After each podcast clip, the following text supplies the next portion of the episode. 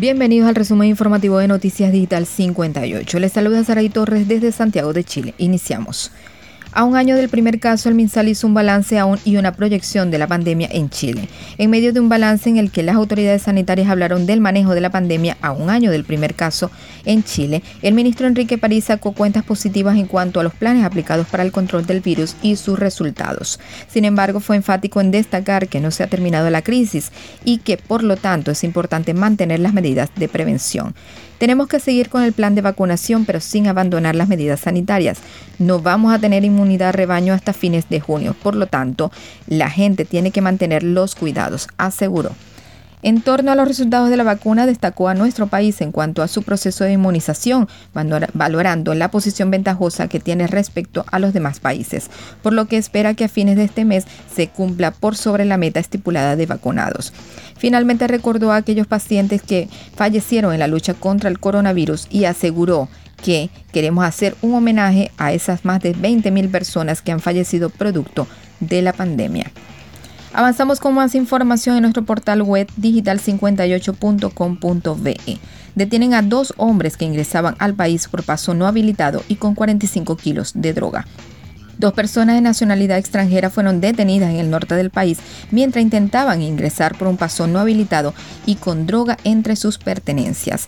La aprehensión se logró luego del que el personal militar alertara a la Policía Uniformada de Chile, Carabineros, de la Cuarta Comisaría de Chacayuta, sobre un grupo de individuos que intentaba llegar a Chile por un paso ilegal a la altura del hito 3.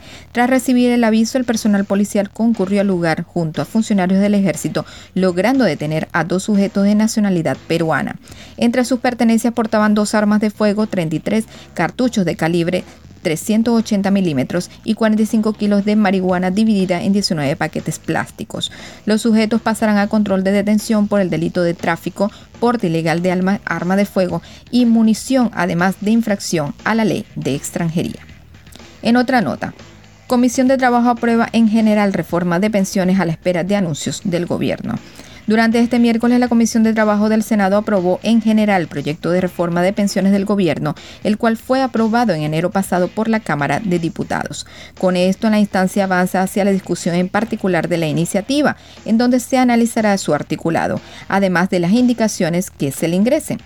Durante estos días, Piñera anunció que el gobierno presentará indicaciones a la reforma, las cuales tendrían que ver con un mayor aporte fiscal por el fortalecimiento del pilar solidario.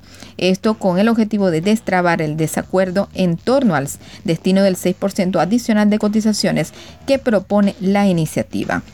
El anuncio de estos cambios al proyecto serían anunciados a través de cadena nacional. Y cerramos con información meteorológica. Meteorología emite alerta por evento extremo de altas temperaturas en siete regiones del país. La Dirección Meteorológica de Chile publicó este miércoles una alerta meteorológica por la concurrencia de un evento extremo de altas temperaturas que afectará desde la región de Valparaíso hasta la Araucanía.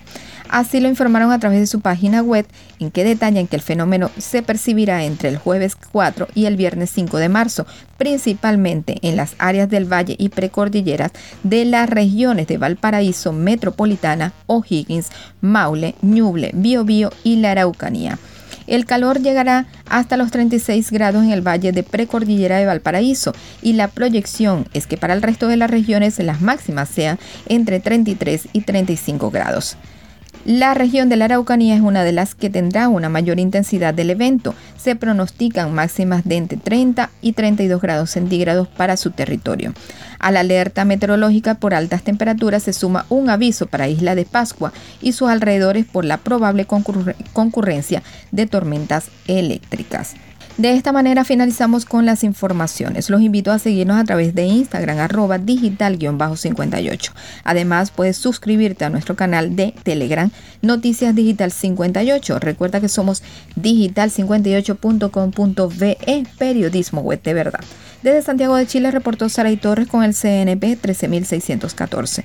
Nos escuchamos en la próxima entrega.